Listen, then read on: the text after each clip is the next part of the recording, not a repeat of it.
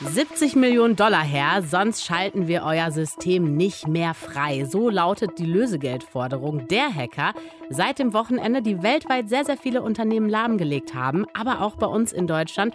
Wer dahinter stecken könnte und ob solche Hackerangriffe eigentlich zugenommen haben, das klären wir jetzt. Deutschlandfunk Nova. Kurz und heute mit Jenny Gärtner. Es klingt nach einer richtig guten Crime-Serie. Erpressung im ganz großen Stil, ist aber so passiert in der Realität. Eine Hackergruppe, die will 70 Millionen Dollar dafür haben, dass sie Systeme von Unternehmen wieder entschlüsseln. Ansonsten Pech gehabt, bleiben die eben gehackt und blockiert. Seit Freitag sind ganz, ganz viele Unternehmen weltweit betroffen, auch bei uns in Deutschland. Experten, die sprechen jetzt schon von einem der größten Hackerangriffe, die es gibt. Sprechen wir drüber mit Datenjournalist Hakan Tanriverdi vom Bayerischen Rundfunk. Du hast ja zu diesem Fall recherchiert. Ich persönlich habe direkt ans letzte Jahr gedacht, unter anderem an die Uniklinik Düsseldorf, die gehackt worden ist. Da ging ja wirklich gar nichts mehr. Wie sah das jetzt bei diesem Angriff aus? Also bei diesem Angriff sieht es so aus, dass die Hacker sich ein für ihre Zwecke sehr lukratives Ziel ausgesucht haben, nämlich einen Softwarehersteller.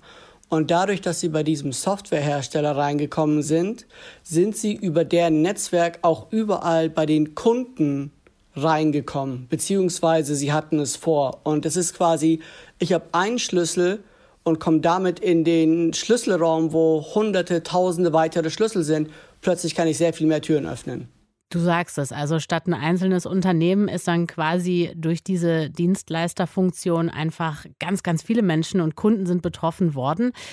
Wie viele sollen das weltweit eigentlich sein? Dazu gibt es Stand jetzt, wir reden davon einem Vorfall, der am 2. Juli passiert ist, also über das Wochenende. Da gibt es noch keine verlässlichen Aussagen. Es variiert. Die Hacker selbst, die natürlich gerne angeben wollen, sprechen von mehr als einer Million Systeme weltweit. Hm. Die anderen Aussagen, die ich kenne, sind mehrere, potenziell mehrere tausend Betroffene. Aber die Frage ist, wie viele Konzerne sind tatsächlich betroffen. Jetzt stellt man sich vor, so ein großer DAX-Konzern in Deutschland zum Beispiel hat ja alleine schon mal 100.000 Rechner.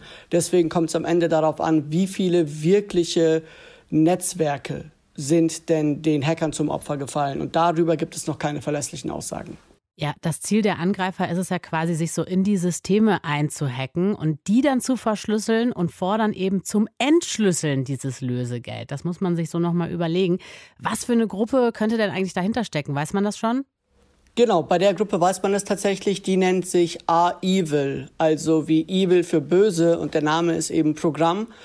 Die haben so ein Chatportal, wenn man so will. Also das muss man sich so vorstellen. Auf dem Rechner, der betroffen ist, lassen sich keine Dateien mehr öffnen. Keine Fotos, keine Textdateien.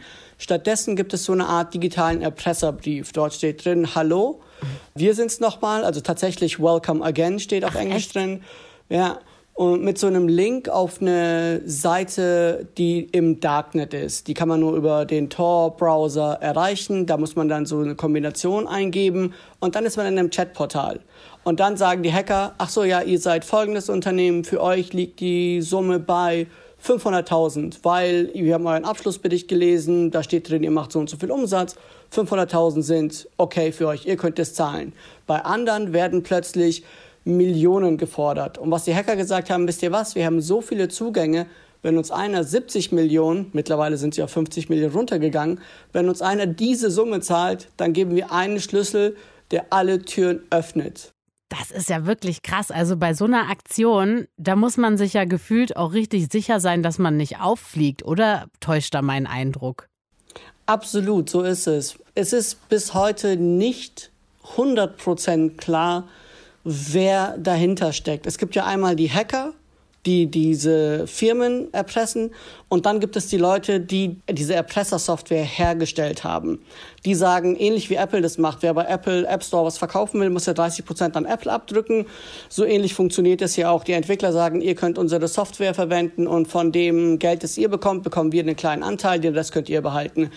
Also gibt es mutmaßlich mehrere Stellen, wo man gucken kann, wer ist wirklich dahinter. Und bis jetzt ist es bei dieser Gruppe nicht gelungen zu sagen, wer dahinter steckt. Die Theorien sind, dass diese Gruppe im osteuropäischen Raum, vielleicht in Russland agiert. Ob das der Fall ist, wird sich zeigen. Du als Datenjournalist, wie schätzt du das gerade ein? Haben solche Attacken zugenommen? Also mein Eindruck ist, ich würde mich da natürlich auch an dem orientieren, was die Ermittlungsbehörden und IT-Sicherheitsbehörden sagen in Deutschland. Und die sagen seit ungefähr zwei Jahren, dass Ransomware, Zitat, die größte Bedrohung ist. Und zwar gleichermaßen für die Industrie als auch für Behörden und kommunale Verwaltung. Und da hatten wir auch herausgefunden, dass in den vergangenen Jahren mehr als 100 Behörden betroffen sind. Also es betrifft nicht nur die Wirtschaft, also alles, was irgendwie einen Internetanschluss hat und nicht gut gesichert ist, was eine opportune Möglichkeit bietet, den Hackern da kurz mal reinzukommen und alles zu verschlüsseln, alles wird angegriffen. Jetzt heißt es aus der Politik in Deutschland, Europa, in den USA, es müsse unbedingt dagegen vorgegangen werden. Was passiert denn da gerade? Also was wird gemacht und was wird eben auch noch nicht gemacht? Also was gemacht wird, ist, das FBI hat nach einem Vorfall, wo ein ähm, Betreiber einer Ölpipeline gehackt wurde, die Bitcoin-Zahlungen beschlagnahmt. Ne, diese Hacker wollen ja Geld haben, darum geht es ihnen am Ende und das ist meist digitale Währung wie Bitcoin oder Monero und da ist es dem FBI gelungen, da ans Geld zu kommen. War blöd für die Hacker, weil dann hat sich alles nicht gelohnt für sie. Was es auch gibt, ist zwischen USA und Russland, weil man vermutet eben, dass es auch sein kann, dass Russland nicht hart genug gegen diese Gruppen vorgeht, Gespräche zwischen Biden und Putin, dass gesagt wurde, hey, ihr müsst da einfach mehr tun. Und da wird sich jetzt zeigen, ob diese Gespräche Früchte tragen, ob da was draus wird oder ob das alles quasi übermorgen schon wieder vergessen ist. Hakan Tanriverdi vom Bayerischen Rundfunk, vielen Dank fürs Gespräch. Ich habe zu danken. Deutschlandfunk Nova. Kurz und heute.